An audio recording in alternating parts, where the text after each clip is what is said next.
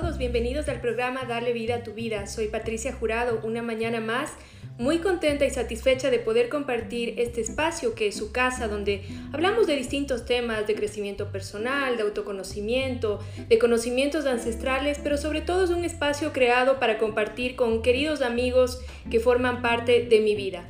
Este es el caso de mi queridísimo invitado de hoy, mi querido amigo David Benzaquén, quien nos acompaña desde Panamá. Bienvenido David. Para quienes no lo conocen, él es un emprendedor que vive actualmente en Panamá, pero es de argentino, ya nos va a contar más de su historia personal. Y para mí es una persona que desde el día en que conocí me inspiró algunas cosas, un poco mixtas, pero ya vamos a hablar de eso. Bienvenido David. ¿Qué tal, Pati? ¿Cómo estás? ¿Cómo me jalaste a este momento para hablar? Todavía no lo puedo creer. Para que veas, el que persevera alcanza. Ya me conoces, ¿tenías alguna duda de que lo iba a lograr? Mira, la primera vez que te vi eh, fue aterrizando en, Ecuador a las 5 de la mañana, yo creo, ¿no? Y generalmente cuando iba a dar esas pláticas a, a, ciertos países y ciudades y todo, siempre había un chofer o, alguien en, horarios extraños. Pero cuando tú estabas ahí parada, ok, esta mujer es especial, ¿no? Como que ahí me demostraste, desde ese momento demostraste el tipo de, personalidad que tienes. Que cuando quieres algo vas para adelante y estabas decidida que yo vaya en ese momento a Ecuador a dar las pláticas y todo y, te encargaste de la A a la Z. ¿no? Entonces, eh, definitivamente, esa fue tu carta de presentación conmigo. Sí, lo recuerdo perfectamente. Eh, me demoré un poco, pero, pero llegué. Estaba, había una diferencia de uso horario. En ese momento vivías en México y había cambiado el uso horario. Yo estaba asustadísima de haber llegado tarde, sin embargo tú fuiste lo suficientemente cálido y amable para comprender la confusión y muy por el contrario me diste un abrazo y me agradeciste por estar ahí, así que no, estuvo muy bien. En serio, esa fue la época más sarcástica y más pesada de mi vida. No sé, no sé cómo recibiste algo tan dulce de mi parte, pero bueno. Quizás porque te dio pena del madrugón que tenía, las ojeras, la cara. Bueno. Cuéntanos, David, un poquito de tu vida. Quiero conocer al, David, más allá del personaje que ya algunos conocemos. Eh, ¿Cómo fue la vida de David Benzaquén cuando nació? Sé que eres de origen argentino. ¿Cómo fue tu viaje a Chile? Cuéntanos un poco de ti, más allá del personaje que algunos conocemos. ¡Wow! ¡Qué pregunta!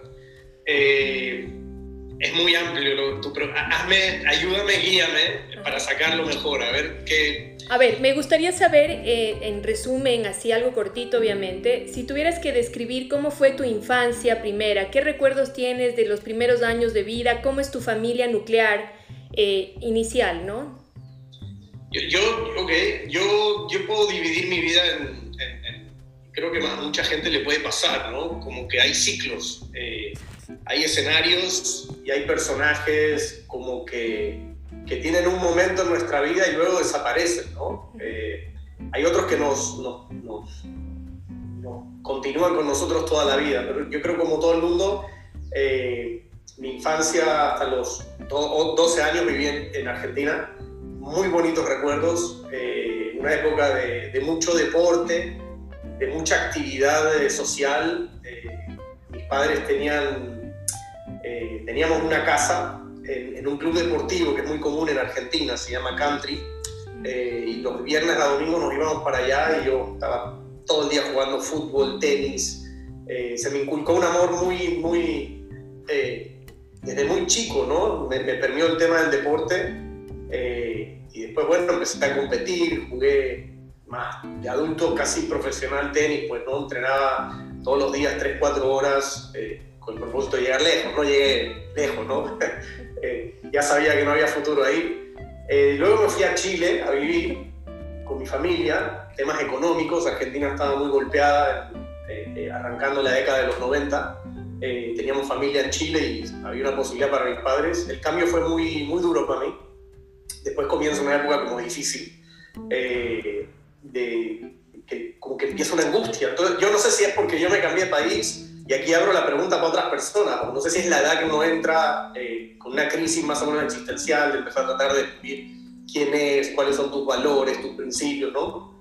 Eh, pero yo recuerdo una época difícil. No fue algo fácil, eh, me escudé mucho en el deporte, pero el cambio de país, el cambio cultural, se me hizo difícil. creo que mis padres la pasaron mal, Eh, mi papá sobre todo le costó adaptarse a una nueva sociedad. Eh, creo que de alguna manera todos lo, lo, después lo recibimos en la casa, ¿no? Eh, y después ya, cuando entro a la universidad a estudiar arquitectura, también entro a buscar otros caminos, buscar espiritualidad, abracé la religión, abracé la parte espiritual de la religión judía. y bueno, después de seis años de estudio de arquitectura, eh, me fui a Los Ángeles a, a, seguir mis estudios de Kabbalah, a continuar, a empezar. Y ahí fue donde estuve 15 años, 14, eh, 15 años más o menos, de profesor de Kabbalah, donde tú y yo nos conocimos. Y después, bueno, también ese ciclo también terminó. Eh, y empezó esta nueva etapa a partir del 2015, ya casado, con tres hijos y eh, que empieza mi etapa de emprendedor, como me presentaste, ¿no? Que es en lo que estoy ahora, que es, volví un poquito a mis raíces, mi, mi mamá arquitecta, mi papá, mi, abuela corredora de propiedades en Chile hace 60 años, 50 años. Eh, y yo, bueno, ahora me metí como a desarrollador eh, inmobiliario y estoy con eso, ¿no? Estoy con una, una, empresa chiquitita que está arrancando y que tiene ideas muy interesantes aquí en Panamá y estoy haciendo algunos proyectos, ¿no? Esa es la delicia. Muy resumido, sin emoción, sin nada. Así veo, una cápsula. Esa es, la, esa es la delicia de la vida, la capacidad de entrar en ciclos y cerrar ciclos y siempre salir con el aprendizaje, que creo que es uno de tus dones y de tus virtudes, esa capacidad de entrar y salir, pero siempre con esa pausa de recoger el aprendizaje, de entenderte, de verte por dentro y ver cómo puedes adaptarte a la siguiente etapa que te ofrece la vida. Algo que a mí me encanta de ti es esta afición por el fútbol que tienes. Cuéntanos de qué equipo eres, a ver si estamos en la misma onda. Eh, bueno, soy de River, River Plate de Argentina. No, eh, no, no, no, Pero creo que hace, hace cuando más o menos 10, 12 años que Messi me reenamoró del fútbol, ¿no? Soy, al que le gusta el fútbol de verdad, yo creo que, que, es difícil perderse un partido de, de Messi, pues, ¿no? Eh, pero, pero ya le bajé el fanatismo, ya no es, eh, no es lo que pasa en Argentina, las conversaciones que se tienen, tensas, ¿no? O sea, ya está, ya, ya fue una época y muy lindo, y si pierde me da lo mismo, y si gana mi equipo, bueno, festejo un poquito, pero hasta ahí, ¿no? No puedo eh, creer. Eso sí es una superación. Eh, sí, total, total, eh, total. Yo creo que eh, soy un argentino superado. Pues. Como mi esposo, como Pablo, ¿te acuerdas que, que, él también es como, sí, el fútbol rico, pero, pero no con esa pasión argentina? Pero mi hijo Joaquín sí tiene esa pasión argentina y es de boca. Por eso cuando dijiste que eres de River dije, oh, qué pena, no estamos en la misma orilla. En algo no teníamos que coincidir, pues. No, el, el, el, tema es cuando, cuando, cuando el tema futbolístico se hace tan importante. Yo te, voy a confesar algo. En, en la pandemia, eh, cuando ya las películas de Netflix ya, ya no sabes qué elegir porque ya te viste todo lo que había por ver, me puse a ver noticieros argentinos. Y te juro que es la vaina más entretenida que hay en este planeta. O sea, me entretenía. Era con mi esposa, me decía, ¿qué estás haciendo? Yo estoy escuchando noticias argentinas. ¿Pero por qué? Porque estos tipos están locos, o sea, la, como la intensidad con la que viven todo eh, es, es, entretenido. Y lo digo, yo sé que para el argentino hay cosas serias que están pasando en su país, y obviamente, pero para mí desde afuera, escuchar un noticiero argentino, escuchar un periodista argentino, escuchar a alguien hablando de fútbol, los programas de fútbol de Argentina son espectaculares, o sea, están locos, están todos, todos de, de, de remate, se gritan las cosas que dicen y te juro que se transformó como en una adicción, es, es como, es un entretenimiento. Esa intensidad sí me gusta, hay una parte de la vida en argentino que me encanta, que es, todavía lo llevo adentro, ¿no? Que es la intensidad con la que vive el momento, con la, que vive las cosas, con la que vive todo. O sea, no hay nada, no hay nada no importante.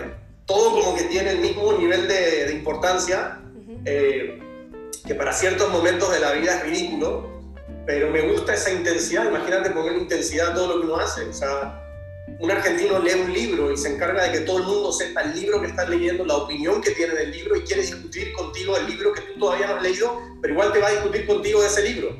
imagínate, eh, eh, es como el, mindfulness, que mi esposa me habla tanto del mindfulness, estar presente. Siento que eh, en algunos sentidos hay que canalizarlo, pero es muy interesante esa particularidad de la personalidad del argentino. Pero queda en ti entonces esa pasión del argentino para hacer las cosas, ¿cómo la canalizas actualmente, por ejemplo, en tu nuevo emprendimiento? Sí, ahí ya no sé si es un tema de, de, de, mi, mi, nacionalidad o es un tema de, bueno, de, cosas, de la personalidad que uno va construyendo a lo largo de los años. Eh, pero sí, definitivamente soy una persona muy enfocada en, en proveer. Yo creo que, eh, abriéndome contigo, ¿no? Al final, eso es, yo creo que crecí con ciertos eh, temas de dinero. Eh, el cambio a los 12 años de mi, de mi casa, de, de, país a país, fue por temas económicos, ¿no? después, de alguna manera, mis padres supieron darnos una vida clase media, bien. Eh, pero yo creo que crecí con eso y por eso todo lo que hago trato de, que en mi casa haya, ¿no? Entonces, el trabajo lo veo como la fuente o el medio por el cual conseguir aquello que en algún momento me faltó, ¿no? Entonces, eh, lo hago, definitivamente lo hago con intensidad, definitivamente lo pongo como una prioridad en mi vida, no necesariamente está bien, no necesariamente es algo balanceado, es algo que quiero trabajar, definitivamente quiero ir de a poquito entendiendo que, no entendiendo, en verdad lo entiendo, que la vida es más que eso, pero bueno, al final no lucha con sus miedos y, las inseguridades que uno tiene, ¿no? Eh, pero soy, definitivamente soy apasionado, sí, me encanta lo que hago, me encanta lo que hago, cuando hago, hago, algo hago, ah, ah, ah, lo que sea que haga, yo creo que lo estoy haciendo, decidí hacerlo, lo hago con todo, o sea, si vas a hacer algo, hazlo bien, si no, ni lo hagas. Sí, quienes te conocemos. Es un tema personal. Sí, quienes te conocemos sabemos que cuando te metes en algo te sumerges en eso hasta, hasta lo profundo y das lo mejor de ti hasta lograr tu objetivo, ¿no? Y eso creo que es también un rasgo de tu personalidad que es afín al mío también en cierta manera. Ahora, tú dijiste algo que es muy, es un tema muy, eh, que da muchas vueltas en la cabeza del, hombre como varón de la casa en estos días y es la capacidad esa de proveer, hasta dónde y cómo eh, ese puede ser el motor para hacer las cosas y en donde tu motor es un motor de otro lugar, de un lugar más profundo, más espiritual.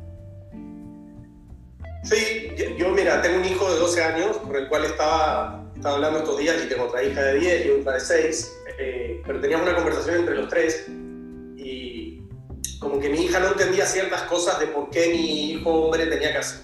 Básicamente le expliqué, digo, mira, los niños, los hombres por naturaleza eh, competimos. Ah, viendo, te pones a ver eh, Nat o cualquier canal de la naturaleza, tú estás viendo cómo el macho eh, tiene que, que, competir por, por, la hembra, pues, ¿no? Por el, eh, para, para, para, ser el, el, el, cuidador de la manada o lo que sea. Entonces yo creo que es algo de la naturaleza. el hombre necesita competir, necesita destacar, necesita... Hay, hay ciertos estudios que, que obviamente muestran que cuando la hembra busca al macho o al hombre, inmediatamente busca, eh, reconoce e, biológicamente eh, al más sano, al más fuerte y al que es capaz de proveer eh, con el gen o el ADN más poderoso, ¿no? Según estudios científicos, pues. entonces yo creo que de ahí parte algo que está intrínseco en nosotros, que es queremos destacar, queremos ser elegidos, queremos ser el, el, el, el que puede proveer eso a nuestra familia. Eso es lo primero. Después ya cuando, después yo creo que uno tiene que madurar todo este proceso. No, no, puedes dejar que el proceso de la vida te, coma. Pues. al final terminas solo trabajando y terminas olvidándote de lo más importante que es la familia. Yo creo, se ha hablado mucho de la pandemia y no quiero decir nada trillado porque ya todo el mundo ha pensado y ha dicho mil cosas. Eh, personalmente veo que fue un cachetazo en la cara para todos los proveedores eh, que de un día para el otro todo nuestro, nuestra fuente de proveer y nuestro, lo que nos hacía fuertes dentro de la casa eh, nos pegó un cachetazo y nos hizo débiles a todos. Débiles frente al futuro, salieron todos los miedos que todos teníamos de qué va a pasar, voy a poder proveer, voy a poder seguir trabajando, eh, cómo me veo con respecto a mis hijos, cómo me va a ver mi esposa. Pensamientos, ¿no? Yo creo que todos hemos pasado por todo este proceso. Y luego nos confrontó encerrados con tu familia, pues. O sea, justo lo que tenías olvidado. Entonces, eh, con todo lo malo que esto tuvo, ha sido un lindo recordatorio lo importante en la vida para mí. Eh, que, fue, que fue eso, ¿no? O sea, sí, hay que enfrentar los miedos con respecto a, proveer, pero mira, mira, mira la familia que, qué lindo tenerlos en la casa, o lo más maravilloso levantarte y ver a los niños en la casa. Sí. Independiente de que el, el, en verdad el living de mi casa parece un campamento refugiado durante eh, seis meses, porque tomado por los niños, por las clases, todo el desorden y todo, pero la belleza de, estar juntos, ¿no? Entonces, también despertó algo en mí, ahí está, ya tengo 42 años, yo creo que ya hay una madurez donde podemos empezar a entender que mucho cuento, mucho relato mágico, mucho, mucha búsqueda de mi parte, muchas tantas cosas y caí que la verdad que la familia es todo. Me preguntas a mí hoy, la familia es todo. y, lo extiendo, ¿va? porque en los momentos de necesidad emocional y necesidad de, todo tipo de apoyo, los que estuvieron para, ahí para mí fue la familia. Fueron mi suegro, mi papá, eh, mis tíos, primos, cuñados, al final, eh, esa es la gente que está ahí. Y, y, ni hablar de tus hijos que te necesitan a ti, ¿no?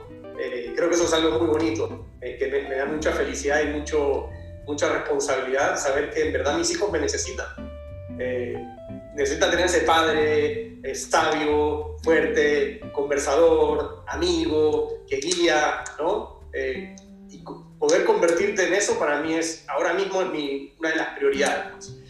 Y que disfruta de la paternidad. Creo que como tú dices, fue un pare en alto y ponga en orden sus prioridades. Primero es la familia, enfóquese para que luego pueda salir y con ese reenfoque empezar nuevamente la cotidianeidad si algún momento vuelve lo que conocíamos, que no creo que sea así. Tú dijiste muchas cosas que quedan en mi mente dando vueltas y una de esas es esta fuerza que necesita el varón para proveer, etc. Con esta inmensa campaña de este feminismo y feminacismo terrible que estamos viviendo en el mundo, ¿cómo ves tú eh, la función de receptora de la mujer de ese proveer del hombre? Interesante volviendo a la naturaleza y a Nat si tú te das cuenta, la, leona es la que caza, es, es lo que es. O sea, yo creo que nunca se ha puesto en duda la fortaleza eh, que tiene la mujer, ¿no? O sea, yo vi a mi esposa parir a mis tres hijos sin epidural, eh, de hecho, la manera en que ella me empezó a ver después de, dar a luz fue diferente. O sea, yo antes era importante y de repente me di cuenta que ella se sintió totalmente fuerte. Eh, no, hablando en serio, yo creo que las mujeres tiene una fortaleza impresionante. Eh, yo creo que eso no hay ni que discutirlo. Eh, este tema para mí ya es algo más político, ¿no? O sea, está más politizado todo el tema del feminismo y, no, sé si me quiero meter ahí porque de repente meto la pata y toco, hizo el palito y, sale gente a decir algo, pero eh, lamentablemente veo el mundo muy radicalizado, muy... lo vimos en, yo creo que en, las, elecciones de Estados Unidos, que todos estuvimos pendientes, porque como estábamos en cuarentena no había mucha vaina que hacer, entonces como que había, estábamos pendientes de lo que estaba pasando, por lo menos yo, leía y saber lo que pasa en Estados Unidos siempre nos impacta a todos, sobre todo en Latinoamérica. Eh, y tú ves, ¿no? Como todo radicalizado, como no puedes tener un discurso, tú no puedes ser, eh, por un lado, republicano, vamos a decirlo, y por otro lado, feminista, porque feminista es algo que adoptó los demócratas. Y, si lo llevas para el mundo, es como que tú no puedes ser una persona eh, de, vamos a decir, de capitalista, desde el punto de vista económico, como visión de, de, cómo quieres eh, la parte financiera y económica de tu país y hacer negocios, tu visión, y al mismo tiempo es imposible que tengas un sentimiento eh, sobre la equidad social. Eso no va contigo. No, como tú eres un facho, tú eres de derecha, ¿cómo vas a decir que tú tienes sentimiento?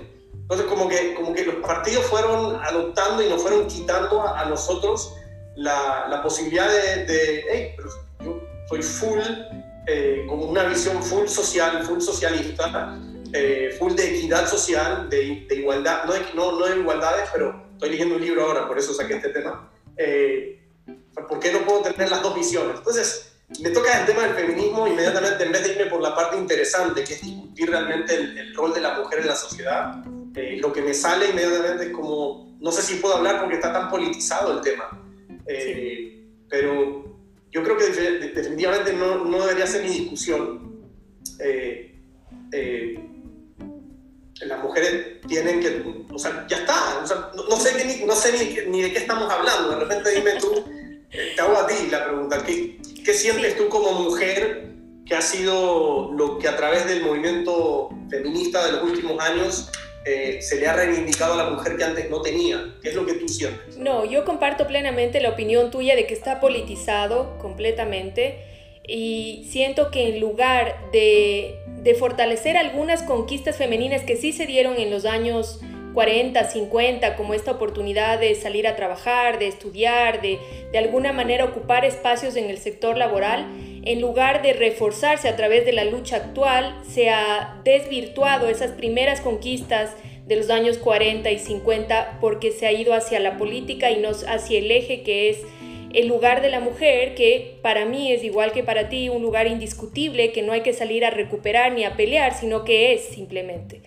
Eh, comparto en ese sentido. Ahora, volviendo al tema de la pandemia, David, y para quienes nos se acaban de unir a esta transmisión, me acompaña esta mañana David Benzaquén desde Panamá, un querido amigo, emprendedor y sobre todo una persona que vale la pena escuchar, con criterios, con opiniones profundas y con conceptos que creo que nos hace bien a todos debatir y, y entender un poco su visión.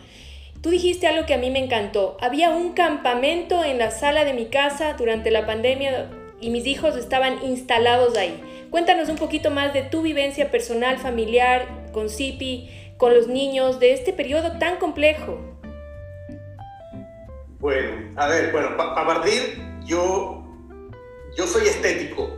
A mí el, todo me entra por los ojos. Eh, el orden, soy fanático del orden, soy fanático de la estética eh, y sobre todo mi casa, ¿ok? Mi hogar como que yo hago cosas y veo cosas que mi esposa no ve y no entiende por qué muevo un mueble, muevo una cortina y soy así. obviamente, eh, esto lo vi como una invasión a mi espacio. la mente humana, ¿no? Como que, ¿qué está pasando aquí? ¿No? ¿Pero qué quieres que hagan? Los niños tienen que estudiar en algún lado. No, pero... Entonces fue, al principio fue un shock, literalmente fue un shock. Eh, de, a nivel de, de, Porque al final no, yo, mi personalidad es mi casa es mi refugio, mi casa es mi cueva, mi casa la quiero tener, es como que busco en Pinterest imágenes para poder replicarlas en mi casa, para que yo cuando entro a mi casa se me abran los ojos, ¿ok? Con poco presupuesto, no, te, no te imagines la gran cosa, pero ahí voy luchando, llevo dos años haciendo remodelaciones. Por eso te eh, pregunté, por eso te pregunté. Sí, sí, sí, sí. sí. Y, bueno, y después lo otro, el, el no sé si puedo contestar tu pregunta. Yo creo que pasé un proceso paralelo de salud, eh, nada que ver con COVID. Eh, no tengo idea qué fue. Hice todo tipo de exámenes y tuve una lucha personal con mi salud. O sea, estaba golpeado hasta el día de hoy, no, tengo idea qué pasó, no sé si fue el azúcar. Eh, obviamente ya me vi con todo el mundo y no, que lo tuyo es estrés. Y en verdad estoy súper tranquilo. la pandemia sí me afectó económicamente, pero no a niveles de estrés que debería estar. Entonces, creo que la, en la pandemia eh, me pasó algo curiosísimo, algo muy chistoso. Me vi, en dos meses me vi eh, nueve seasons de Walking Dead. ¿Ok? No me preguntes por qué, yo me considero una persona con buen gusto para las series, para los libros y todo. Me enganché con Walking Dead, te voy a explicar por qué el primer capítulo me puso, no, en, la mitad de la pandemia, me puso en perspectiva frente a la muerte. Porque Walking Dead se trata básicamente de eso, que el mundo se va al carajo, no sé si puedo decir esa palabra, no sé, y básicamente se trata de sobrevivir, ¿ok? y, y, salían estos monstruos horribles, ¡ah! haciendo así con la lengua para afuera todo el rato, que mi esposa me decía, no puedo creer que estás viendo esta vaina, en verdad no puedo creerlo, no sé qué es, pero me enfrenta a que cada decisión que los actores tenían que hacer, el personaje, básicamente una decisión de vida o muerte. Entonces, eh, tuve un proceso súper extraño en toda la pandemia de, de, vida o muerte y eso yo soy eh, cero miedo, o sea, yo ando sin mascarilla, no, tiene nada que ver con el COVID, no sé cómo explicarte, no tuvo que ver con el COVID, eh, pero creo que por primera vez entender que el mundo entero estaba con este tema, me empezó a afectar y me empecé a cuestionar y a plantear el tema de la, vida y la muerte, ¿no? Y, mi familia, y, yo creo que escribí como 10 testamentos en mi cabeza en 6 meses.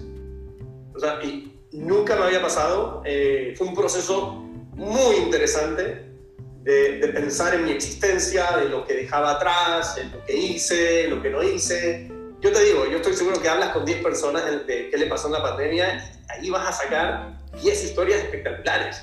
porque esto no, nadie se esperaba esto, nadie sabía cómo... Eh, yo creo que se reveló una parte de cada uno de nosotros que no sabíamos ni que existía. Yo nunca pensé que la muerte podía ser un tema para mí, nunca pensé. Entonces, a partir de eso, no sé qué te puedo contar de cómo fue la convivencia en la casa y todo, pero hubo de todo. Hubo momentos de apreciación full donde abrazaba a mis hijos y, no entendían por qué, y hubo momentos en que estaba totalmente ido, en mismado, acostado en mi cama mirando el techo. Además que en Panamá les encerraron muchísimo tiempo, creo, creo, que fueron seis meses, ¿no? Seis meses y bueno, yo yo, yo al final trabajé, sí trabajé todos los días, salía de la mañana temprano a mi casa con salvoconducto, ya que el rubro al que yo pertenecía podía tener eh, eh, eh, salvoconducto y me venía a la oficina, pues no dejé de trabajar ni un día en la oficina. Ah, y, con todo esto que te estoy contando, ¿no? Entonces, en las noches llegaba a mi casa a ver Walking Dead y, y a conectar con esta vaina de la muerte. Aquí me queda sonando algo que es interesante y que creo que es un ejercicio que muchos nos permitimos hacer, no sé si todos, pero hablo por mí y entiendo por esta conversación que por ti también, es enfrentarse plenamente y claramente a la absoluta vulnerabilidad que tenemos los seres humanos. Eh, entiendo, ya me estás explicando cómo lo viviste, pero me gustaría que describas eh, un poco más desde la emoción esa vulnerabilidad en términos personales, ¿cómo la viviste?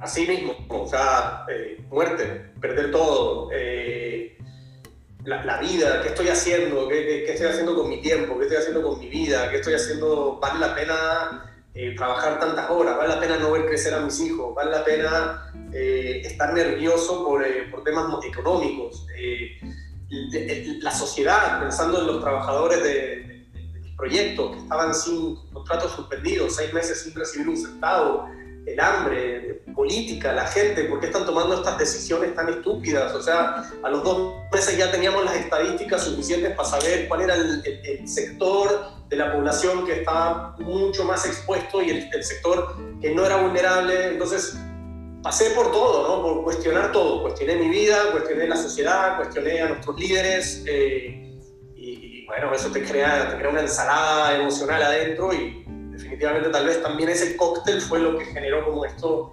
eh, que te dije, ¿no? Está mi cuerpo, mi cuerpo, yo estoy vulnerable a nivel eh, espiritual, a nivel emocional, el cuerpo eh, también, pues, ¿no? Al final manifiesta todo lo que está en tu cabeza, pues. pero veo, todo, me encantó, o sea, miro para atrás y me encantó, me encantó este proceso, me encantó que esta pausa histórica, cuando hubiéramos pensado, o sea, lo que todos soñábamos, estar con la familia, hacer una pausa al trabajo, obviamente eh, tiene un costo. El costo era que para poder disfrutar estos seis meses tenías que dejar de pensar en tus miedos al futuro y tus miedos económicos. Pero el que pudo hacer eso, yo creo que tuvo los mejores seis meses de su vida. Perdón por lo que estoy diciendo.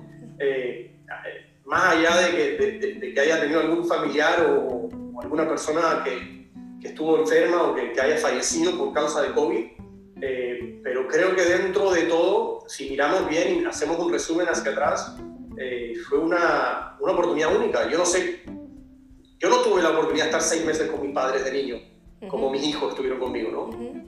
Eh, de conversar, de hablar, de jugar en la casa, de mirarnos las caras, de, de estar desconectados de todo lo que no tenga que ver con tu círculo íntimo. Creo que fue algo muy, muy poderoso. Volviendo al tema de los niños, que me encanta, porque, porque además me parecen unos divinos, Moshe, Miriam y Leita, me parecen un sol. Cada vez que los veo en fotos me provoca apapacharlos y agarrarlos, pero ¿qué aprendiste de tus hijos en, esta, en este espacio de los seis meses? Wow, fuerte tu pregunta. Aprendí mucho de mí. Perdón que, te doy vuelta la, la, sartén, pero mis hijos me enseñaron mucho de mí, ¿no? de lo poco preparado que estoy como papá. Y es un dolor constante que siento, eh, y se lo digo a mi esposa y lo hablamos, lo hablo con Ariel constantemente yo siento que en la vida siempre voy un paso atrás. No sé cómo explicarte. Es como que, eh, es como que recién ahora siento la madurez que debería haber tenido cuando nació mi hijo. Pero ya mi hijo está crecido, entonces ya no puedo ser ese papá, ¿no? y, y, ahora me siento que no estoy a la altura de lo que mi hijo necesita con sus 12 años y entrando en la edad, de lo que, lo que sea que está entrando a los 12 años. Y sé que en mis 5 años más me voy a dar cuenta que tenía la madurez para haber lidiado con él a los 12 años. Entonces, como una sensación constante de no dar la talla, de, no estar a la altura. Siento también que, que, con mi esposa nos ponemos una vara muy alta. Eh, somos como padres muy conscientes, como que eh, tal vez por vivir solos en Panamá y no tener familia cerca, no tener, ellos los niños no tienen abuelos, no tienen primos, no tienen tíos cerca, eh, tal vez sentimos que tenemos que darle el doble, que tenemos que darle más. Y, y, la verdad que todo gira en nuestra casa, nuestras, las decisiones como padres, como pareja, perdón, gira en torno a los niños, ¿no? entonces creo que nos ponemos la vara muy alta de, de, como yo me quejo siempre de los libros de, psicología infantil y eso porque me, generan ansiedad, ¿no? O sea, eh, tú lees incluso libros de, espiritualidad en general, hoy en día no leo nada de eso porque me genera ansiedad. Cada vez que agarras uno de esos libros y te muestran cómo tú deberías ser como papá para que el niño eh, no crezca con ciertas cosas porque en 30 años más va a estar con el psicólogo hablando de cómo fue su infancia contigo o que eh, no puede desarrollar su capacidad de resiliencia porque tú no le enseñaste eso de niño, porque de niño no lo dejabas expresarse y hablar, y te empieza a agarrar con una... Hasta que yo un día dije, basta. Me pasa, me pasa. Esta es la naturaleza, este es mi hijo, lo que sea que yo tengo adentro es perfecto para él. Entonces estoy con una frase ahora que la repito todo el rato que puedo, it is what it is, es lo que es. Totalmente. Y esto lo pongo en todo, lo pongo en todo. Hey, cuando, cuando la cago con mi hijo, cuando meto la pata y cuando dije algo que no debería haber dicho y cuando soy más fuerte de lo que debería haber dicho, hecho, y cuando debería dejarlo expresarse más y validar sus emociones y validar sus sentimientos, que está de moda esa vaina de vamos a validar todo lo que siente el niño de 8 años. Eh, y, en algún momento ya, ah, me equivoqué, pero está bien. O sea, no puedo. Mi esposa a veces a las 11 de la noche le digo, ¿qué te pasa? Te veo triste. Y que hoy estoy triste porque le dije, espera, para. Sí. O sea, un balance, ¿no? Entonces, eh, por un lado siento que, no estoy a la altura y eso también es bueno, cuando uno siente que no está a la altura, trata de, vas a tratar siempre de, mejorar. Pero por otro lado, eh, quiero bajarle una rayita, quiero bajar un cambio, quiero quererme como papá, quiero aceptarme como lo que soy, quiero aceptar que lo que sea que le voy a dar a mi hijo viene a un buen lugar, eh, porque no me considero un padre inconsciente pero definitivamente no tengo todas las herramientas, definitivamente no tengo todo el conocimiento. Eh, y no tienes que ser perfecto tampoco, no tienes que ser perfecto, porque si, si tú quisieras ser perfecto, ellos van a aprender a buscar lo perfecto y lo perfecto no es posible simplemente, no somos... No es posible simplemente. Ahora, cuando te escucho hablar, bueno, tú ya sabes que hago preguntas un poco complejas, como dijo Cipio, no sé qué fue lo que dijo. Eh, veo esto mucho del cuestionamiento, ¿no? el cuestionador, David en el cuestionador. Siento esa energía, ¿no? Porque además te conozco y sé cómo eres y me encanta ese, esa, esa energía de por qué y para qué y cómo, etc. ¿Qué tan útil es ser cuestionador en la vida? qué buena, qué buena, Pati, sí. Diste en el clavo con algo. Yo también me observo a veces, te digo, ¿por qué ando buscando el porqué a todo? Y que es bueno, me lleva a libros, me lleva a cosas, me lleva a investigar, me, me encanta desarrollar pensamientos muy míos. Eh, y al mismo tiempo a veces digo, ¿no? Qué ganas de ser más sencillo, qué ganas de fluir. A veces veo gente, eh, veo a mi hermano, por ejemplo. Yo no sé si mi hermano tiene tantos pensamientos y todo. Para mí mi hermano es el ejemplo de la persona que no se hace rollo con nada. O sea, probablemente tiene su rollo, ¿no? Pero lo veo como va para adelante. Y a veces me gustaría saborear eh, esa sencillez de, it is what it is. Como just take it, just flow with it, no fluye. Eh, pero creo que por otro lado también tiene, también tiene una riqueza, tiene una riqueza preguntarse, eh, también el hecho de que mi pareja, mi, esposa, eh, tenga un mundo interno también bastante rico, permite que salgan muy buenas conversaciones, que, que salgan, porque tenemos, o sea, son esos momentos de, conversaciones, conversaciones sin horario, ¿no? Eh, con, con, mi cuñado Ariel, que cada vez que podemos cada vez que estamos juntos, te juro, hablamos de la vida a calzón quitado, de todo, no hay nada que no podamos hablar. Eh, y eso es porque hay un mundo de, de, de, preguntas. Tal vez, tal vez si no tuviera esa gente alrededor mío, no sé si, si, si, fuera tan interesante tener tantas preguntas, porque tendría preguntas y no tendría con quién rebotarlas. Que no hay nada peor que eso, de tener un mundo interno y no tener con quién rebotar tu mundo interno. Es horrible porque te sientes eh, como no comprendido, te sientes como, eh, eh, fuera de, hey, ¿por qué no te haces más sencillo? ¿Por qué tú siempre sales con cosas extrañas? ¿no? Que yo creo que al final es lo que me llevó a, tomar las decisiones que tomé en mi vida, a meterme en un movimiento espiritual, a, por durante 15 años, a estar donde estoy hoy. Pero respondiendo a tu pregunta, yo creo que como todo en la vida, tiene, tiene lo bueno y lo malo. Yo creo buenísimo que tener un mundo interno y tener con quién rebotar esas ideas. Eh, y al mismo tiempo, balance. En algún momento hay que cerrar el libro que sea que estás leyendo y aceptar tu sabiduría, tu conocimiento y, y quererte, ¿no? Y aceptarte y fluir eh, y hacer tu speech cada vez más sencillo, ¿no? Completamente. Dijiste el mundo de las preguntas. ¿Existe el mundo de las respuestas, David? ¿Sabes qué? Déjame. Es que escribí algo hace unos días. No, no lo voy a encontrar, pero sobre eso, sobre el, el mundo de las respuestas. Yo creo que las respuestas no llegan en el formato que uno quiere, pues. O sea, pero está bien tenerlas, mantenerlas y, y, y, sí, algunas se responden inmediatamente, algunas se responden claramente, algunas se responden con el tiempo, algunas nunca se van a responder. Pero yo creo que, volviendo a la, a la pregunta y a la respuesta de antes, eh, yo creo que es bueno tener un mundo rico en, en, preguntas y dejar que la vida te vaya dando esas respuestas. Eh,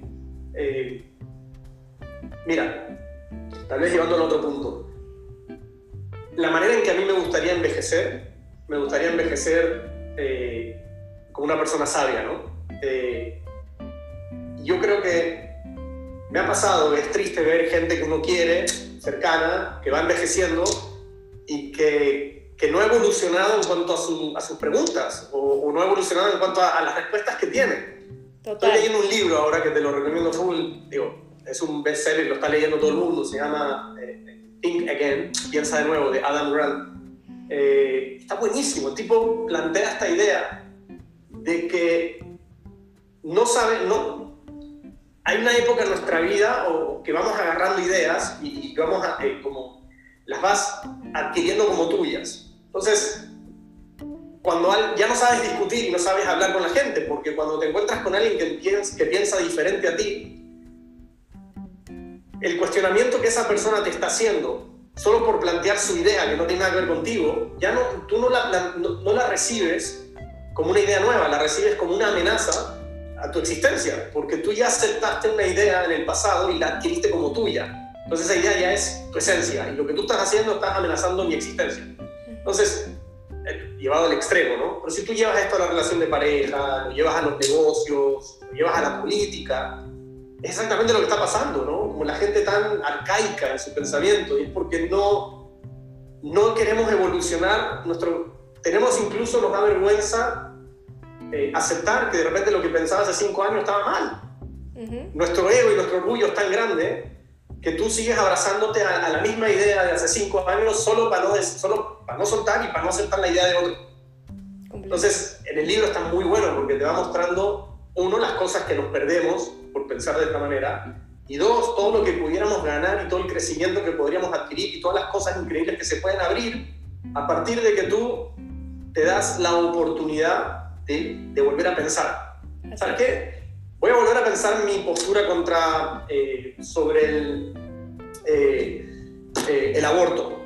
Voy a volver a pensar mi postura sobre los negocios. Pues. Voy a volver a pensar mi postura sobre ser vegano o no ser vegano, ¿no? Como que ya el que, el que come carne ya, solo porque le molesta al vegano, nunca va a entablar una conversación con el vegano, ¿no? O sea, es como, y así se va polarizando y se va radicalizando el mundo. Entonces, este concepto de, el tema de las respuestas que me hacías, es, yo quiero envejecer de una manera sabia, y para mí envejecer de una manera sabia es estar abierto a lo largo de toda mi vida a ir adquiriendo sabiduría, que significa también ir desprendiéndote de lo que no te sirvió nunca, de lo que adquiriste y sentiste que ¿no? O sea, hay gente que está orgullosa de decir, yo toda la vida he hecho tal cosa, yo siempre he pensado esto, hoy no lo veo como un valor.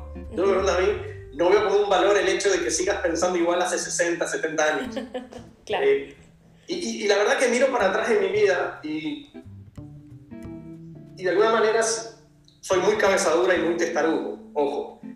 No estoy diciendo que, que, yo sigo esta idea del libro, pero sí veo y, y, sí veo los momentos en que fui capaz de dejar un pensamiento atrás, dejar una manera de vivir, una manera de actuar, adquirir nuevos pensamientos, adquirir nuevas maneras de ver, de existir, y te cambia todo, ¿verdad? Si lo te, pone, te abre escenarios, te abre gente nueva, te abre oportunidades. Totalmente. Eh, entonces, eh, desde esa perspectiva, este libro me ha cambiado un poquito, me ha, me ha gustado mucho, me ha ayudado mucho eh, y me ha reforzado esta idea de, de, que, de, que, de que, para, para que para uno encontrar ese mundo de las respuestas, lo primero que tenemos que hacer es dejar ir nuestras preguntas y nuestras respuestas antiguas y arcaicas y estar abierto a nuevas respuestas que incluso puedan amenazar lo que tú creías que ya sabías.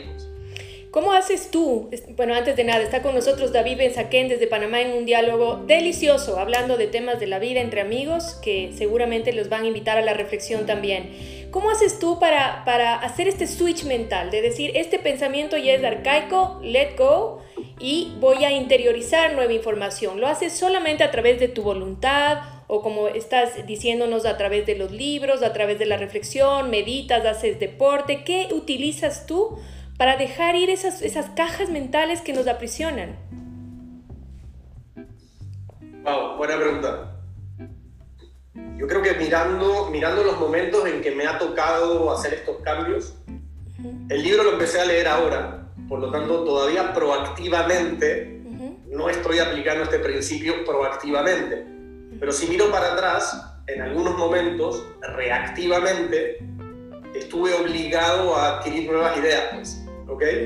Eh, digo reactivamente porque a partir de algo que sucedió externamente me, vi obligado a tener que cambiar mi postura, ciertas cosas, mi manera de pensar. Eh, entonces, sí, lo primero que te digo es que tal vez la manera es que cuando viene un evento externo que está afectando mi vida eh, y veo que las respuestas que tenía o, o mi manera de pensar no está a la altura del problema, no tengo otra que adquirir nuevo conocimiento y nueva sabiduría. Por ejemplo, en temas de salud, eh, tuve que salir a buscar eh, nuevas respuestas, porque las respuestas que tenía o la medicina convencional no me estaba ayudando. Pues.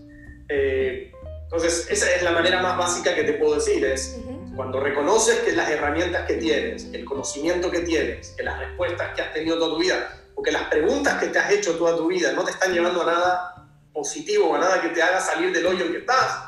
O sea, ábrete, busca libros donde nunca vas a haber buscado, o sea, lee libros. A mí me pasa que es muy chistoso. Mi, esposa es lee un libro por semana. ¿ok? Tú te despiertas a las 5 de la mañana, abres un ojo y está leyendo. No sé cómo hace, se despierta temprano, lee, lee, lee. obviamente hay una biblioteca bastante amplia en comparación de los pocos libros que yo puedo tener. Y a veces cuando siento, me siento como necesito respuesta, necesito algo, busco en su biblioteca. Y su biblioteca para mí me representa todo lo que a mí no me gusta, que es eh, el mundo de, de los coach, del mundo espiritual, del mundo que así lo veo yo, ¿no? Como lo veo, no, qué flojera. Cada uno de esos autores tiene algo que decirme. Cada uno de esos autores tiene, cree el dueño de la verdad, la manera en que yo lo veo, ¿no? Como que estoy de alguna manera generé, de acuerdo a ciertas experiencias en mi vida, generé como un escudo protector donde me apesta cualquier persona que levanta el dedo y tiene algo que decir. Como que, de hecho, yo creo que me fui a Instagram por dos años, porque cada, cada vez que agarraba Instagram, eh, cualquier cuenta de lo que sea tenía algo que decir. Ah, de repente todo el mundo tenía algo que decir, que me, lo encuentro maravilloso, by the way, que cada persona, que no es coach ni nada, sino un tipo X, eh, amigo mío, que tiene 120 seguidores, porque son sus familias y sus amigos, sacaba frases espirituales todos los días, ¿no? Eh, por un lado está increíble que, esta persona sienta la necesidad de comunicarle al mundo lo que siente, eh, y bueno, ahí se va a mirar, pero yo personalmente generé un rechazo frente a eso, ¿no? Eh, esto no es algo positivo, lo veo como algo, es, algo que tengo que superar, lo estoy superando. Lo he ido superando porque me he ido sorprendiendo con los libros que tiene mi esposa. O sea, de repente dije, oh, aquí hay respuestas, no está tan mal esto, está, bueno. Eh, y, eh, ya, okay, algo que me pasó hace poquito que fue muy divertido. No sé cómo llegamos a esto, pero así un día mirándonos eh, con mi esposa, hey, me di cuenta que soy un desastre manteniendo conversaciones. O sea, no sé preguntar. Mis preguntas son solo para que la persona me responda sí, no, bien, mal. O sea, me dice, me, dice tú eres terrible. O sea, viene una persona y dice, o sea, tú en la pregunta ya le das la respuesta. Como, hace frío, ¿no? Entonces la persona te va a decir sí, no.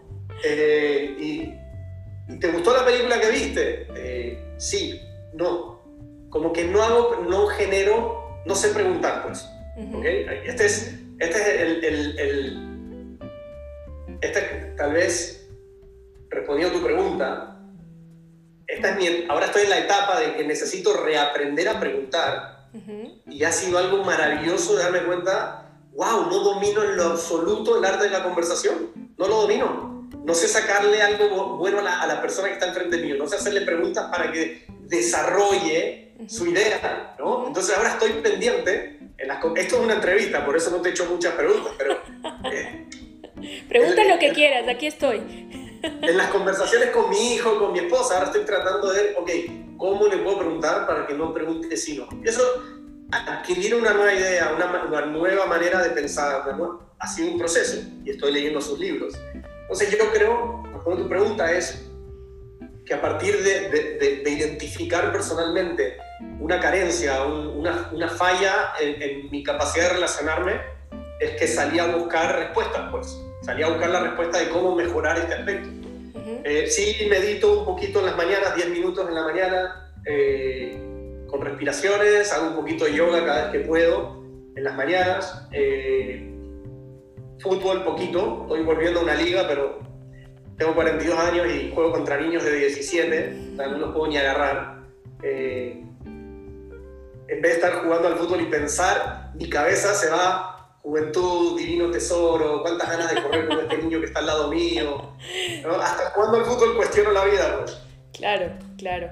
Dijiste algo que, es algo que me viene repitiendo hace mucho tiempo y que para que veas que es lo opuesto. Y esto es, esta conversación es solamente un ejemplo de qué es lo opuesto. Cuando te invitaba a este espacio, cuando te decía grabemos el podcast, hagamos el programa, me decías, pero yo no tengo nada para decir. ¿Te das cuenta todo lo que tienes para decir?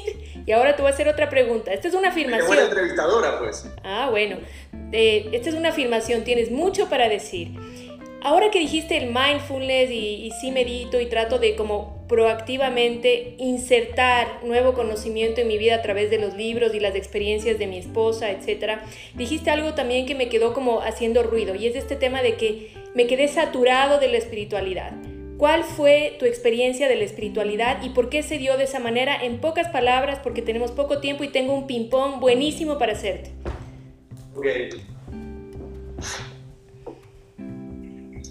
Mm, yo creo, yo creo que fueron varios factores. Voy a tratar de, resumir, pero me sumergí muy de cabeza en, un mundo que es más delicado de lo que uno cree, eh, que es, el mundo de la, espiritualidad, es, es, el, supuestamente viene a llenar un vacío existencial que todos tenemos. Eh, y como niño, porque en verdad mi, mi camino espiritual inició ya de adolescente, pues, niño. Hoy, hoy en día para mí eso es un niño, ¿no? A los 17, 18 años. Eh, entonces, yo creo que todos tenemos ese vacío existencial de preguntas y lo llené de una manera como queriendo comer toda la pizza, ¿no? Eh, tal vez tomando decisiones extremas de, de cómo conseguir esa, esa, esa sabiduría. Eh, extendí demasiado el, el periodo, fueron 15 años dedicados a, estudiar, a enseñar y a ser parte de un movimiento, eh, espiritual o no, eso ya es discutible. Eh, pero yo creo que llegó un punto en que más que una saturación fue, no encontré a nadie alrededor mío que haya alcanzado la promesa. ¿no? Porque todos los gurús y todos los movimientos que hay allá afuera y todos los libros traen una promesa, pues la que sea. Hay promesas de hasta si lees este libro tu matrimonio va a mejorar, hasta si haces esto vas a alcanzar la inmortalidad. Hay de todo en el espectro. Después de 15 años miré para, la izquierda, miré para la derecha, miré mi vida y dije, bueno, aquí no hay nadie que haya alcanzado esta vaina. Y de hecho, cuando tú más te metes adentro de esas organizaciones y ves a los líderes, te das cuenta que hay más ego y hay más suciedad, suciedad de la palabra suciedad, eh, y ya la hipocresía llega que ya ni siquiera viven los principios que, escriben los libros. Entonces, estoy en un mundo... Eh, Falso. Lo que hice fue mirar adentro y dije, ¿sabes qué? Este niño a los 18 años tenía unos valores y unos principios increíbles. ¿En qué momento los, los regalé? ¿En qué momento dije, no son buenos, voy a adquirirlos de otra persona que escribió un libro? Pues? Y, la decisión que tomé fue, a partir de ahora, eh, voy a creer en mis valores, y mis principios, los revisé, definitivamente no son espectaculares, pero son los míos y están buenos. Claro que sí. Y creo que, y creo que vivir una vida plena depende de, de, que aceptes tus valores, que son buenos, tan lindos, son buenos. Eh, quieres, te aceptas eso. Y ese momento fue el que cerré todos los libros, regalé todo lo que tenía y dije, eh, no es que yo soy un sabio, sino que lo que quiero es que mi sabiduría esté basada en los valores adquiridos a lo largo de mi vida con muy buena intención, con muy buen deseo de crecer. Eh, de nuevo, hice un pequeño análisis y me di cuenta que no había nada loco y nada raro adentro de esos valores. Eh, y dije, ¿sabes qué? Con estos valores puedo, puedo seguir mi vida y quiero ser eh, auténtico y real y respetuoso de eso porque también me va a ayudar a, a, ser feliz conmigo mismo, ¿no? Pero por ahí, bueno. Así es, y así lo, así lo percibí yo y creo que quienes te conocemos un poquito sabemos que así fue. Ahora, algo que fue importante y creo que puede servir, me gustaría que lo compartas si es que quieres, por supuesto, porque creo que puede servir de inspiración para otros. ¿Cómo fue empezar de cero en un país extraño? Eh, algún momento hablamos sin una cuenta bancaria, sin un crédito, un récord crediticio, ni nada, en Panamá, porque ninguno, ni Sipi ni tú son panameños también, ¿no? ¿Cómo fue eso?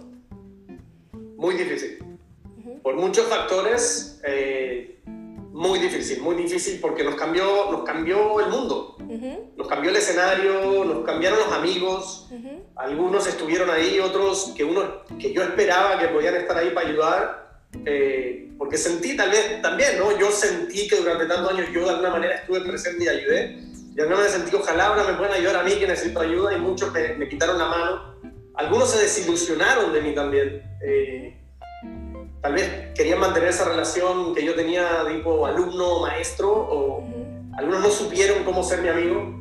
Algunos yo probablemente lo desilusioné eh, a propósitamente sin, siendo yo, pues, siendo yo mismo, diciendo cosas de más o cosas que antes no estaban acostumbrados a decir de mí. Entonces eso fue lo primero, ¿no? La parte del apoyo eh, de amistad y emocional, de un día para el otro desapareció, se quedaron dos o tres personas.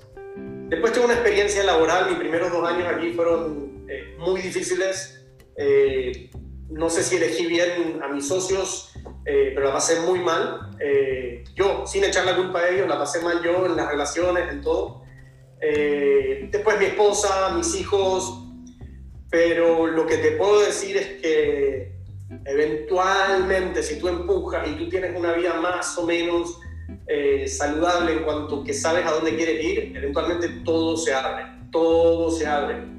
Eh, y miro hoy para atrás y hoy tengo nuevos amigos y mucho más eh, balanceado y como todo en la vida, yo creo que cuando haces un cambio radical eh, en todo, la vas a sufrir al principio.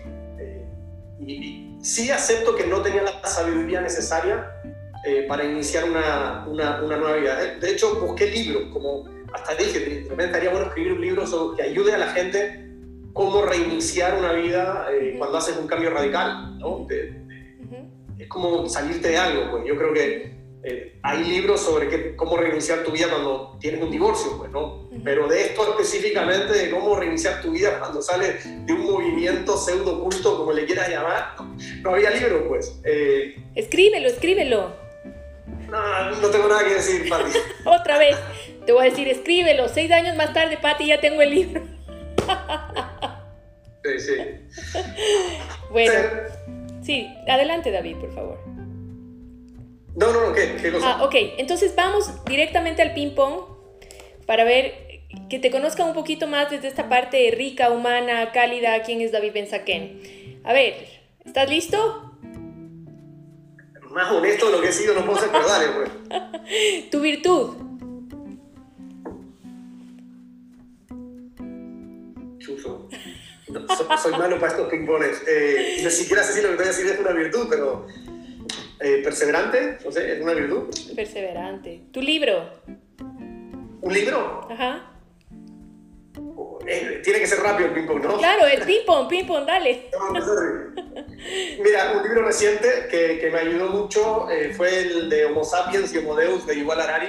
Eh, hubo un antes y un después con ese libro que me llevó de una manera muy fuerte. No, tal vez el libro no es tan maravilloso y ya muchos lo han leído, en su momento estaba como recién salido y, y, todas las ideas las fui absorbiendo increíble, lo recomiendo. Homo sapiens y Homo Deus de Yuval Harari, muy buen libro. Excelente. ¿Tu defecto? miles. Eh, testarudo, malhumorado, eh, no sé, muchas cosas más. Eh, ¿Tu personaje histórico? Oh, un referente. ¿Ah? ¿Tu personaje histórico, un referente para ti? Pati, ¿cómo me haces esto? No sé si tengo. Ay, lanza un nombre. Maradona. Dejémoslo para el final, dejémoslo para el final. Ok, tu refugio, ya lo dijiste al inicio. La casa. Tu casa. Tu elección. Mi esposa. Hermoso. Tu canción favorita. Uf. No sé si mi canción favorita, pues es la que estoy escuchando ahora, no sé por qué, Amy Winehouse, Valerie, me conecta con una época de mi vida especial. Muy bien. Tu éxito.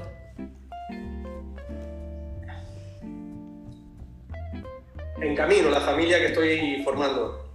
¿Tu fracaso?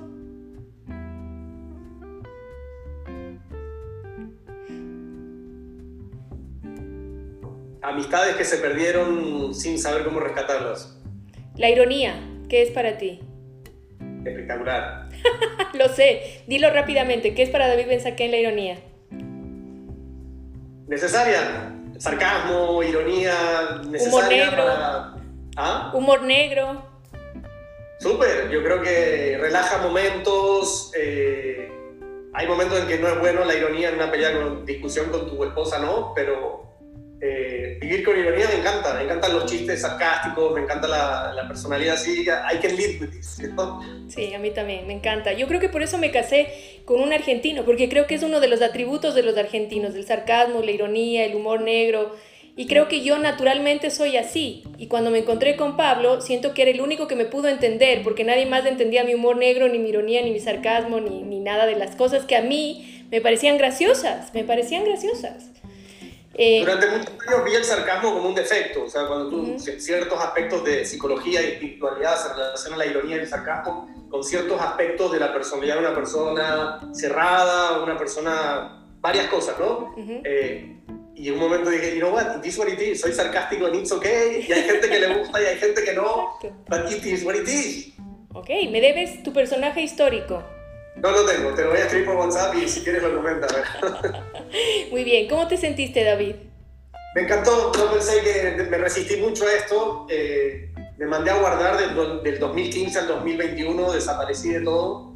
Eh, digo, también la gente lo sabe, pero en su momento dimos charlas de 500 personas, 1000 personas allá en México y, y, me encantaba, sentí que tenía algo para compartir con la gente. Y pasó un periodo en que dije, no tengo nada que compartir, tengo que reconstruirme, tengo que reinventarme. Y cuando tú me dijiste, te quiero entrevistar, dije, Pati, no sé qué va a salir de mi boca. Tenía miedo de decir alguna pachotada, de dejarte mal parada a ti. Eh, digo, me di cuenta que salieron cosas interesantes, ¿no? Totalmente. Te agradezco por darme este espacio para, para volcar ideas y, y, y escuchar mis ideas que de repente ni siquiera las había escuchado antes, las tenía en la cabeza, eh, pero está bueno. Eres muy buena entrevistadora, Pati. Gracias, es tu espacio y, y esa era la idea, que te sientas a gusto y que veas que puedas palpar y percibir que tienes mucho para decir y que habemos muchísimas personas que queremos escucharte, porque queremos escuchar tu ironía, queremos escuchar tus procesos, queremos escuchar tus chistes sarcásticos, todo eso que es David Benzaquén, la gente lo quiere conocer y escuchar, porque qué rico verte en esta nueva etapa de tu vida.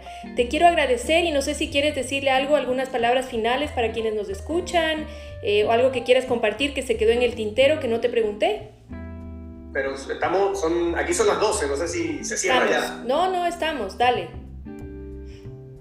De nuevo, muchas gracias por, por lo que haces, por ser insistente, Patti, porque me insististe varias veces y te dije varias veces que no. Eso para ti, que tienes un... un, atributo interesante ahí de que consigues lo que quieres y de buena manera, ¿no? Fuiste, fuiste siempre respetuosa y, y me, me, diste esa tranquilidad que, que, necesitaba para, ok, me van a entrevistar, voy a hablar normal.